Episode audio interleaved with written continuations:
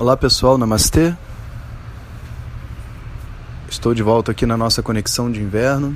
Para aqueles que não me conhecem, meu nome é Jonas Mazetti, sou um professor tradicional de Vedanta e esse, através desses áudios eu estou falando com os meus amigos e alunos de uma maneira informal, compartilhando algumas reflexões durante o inverno.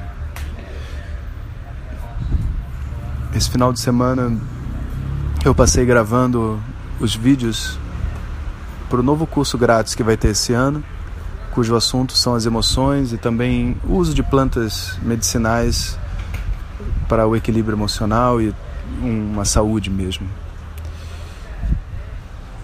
E eu fiquei refletindo sobre o que que leva né, a nossa mente a ficar presa dentro do labirinto e como que Vedanta tem alguns antídotos, alguns anticorpos que entram dentro da nossa mente e dão uma certa lucidez, sabe?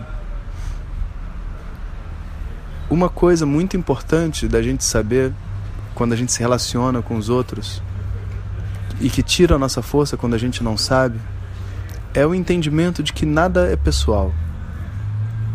Não existe de verdade uma pessoa querendo me destruir, me magoar ou que erra comigo e que tem uma intenção dolosa contra mim.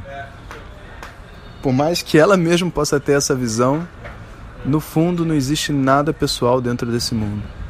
As pessoas lutam contra seus próprios fantasmas, seus próprios medos, aquilo que elas representam.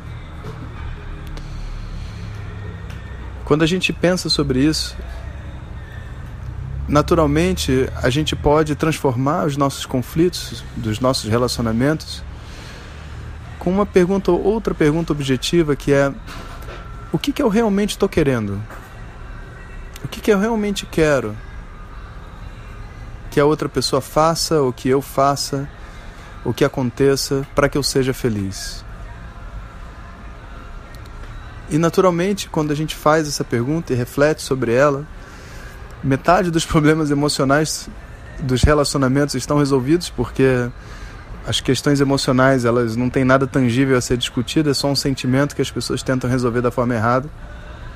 Quando a gente pergunta o que, que você quer, então não dá pra gente dizer, porque a emoção realmente ela tem uma outra via. E isso traz pra gente um, uma certa sobriedade, uma certa paz. Mas aí vem a última pergunta, que é o que, que eu realmente preciso para ser feliz.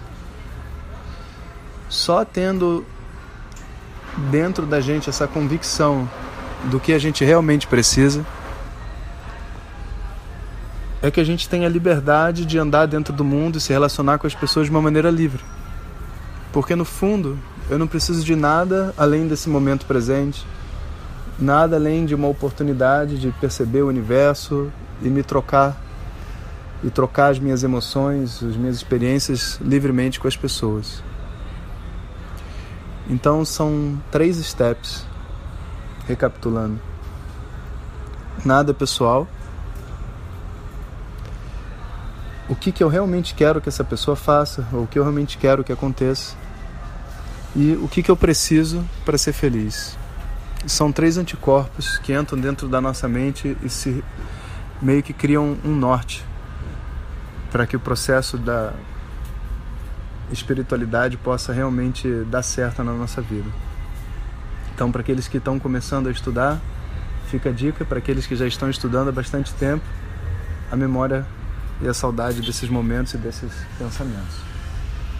Esses barulhos que vocês estão ouvindo é porque a gente está num restaurante e o Rasta está roendo um pedaço de palha aqui do lado. Certo, Rasta? E ele está feliz, não precisa de mais nada além disso. Até a próxima, pessoal. Hariom.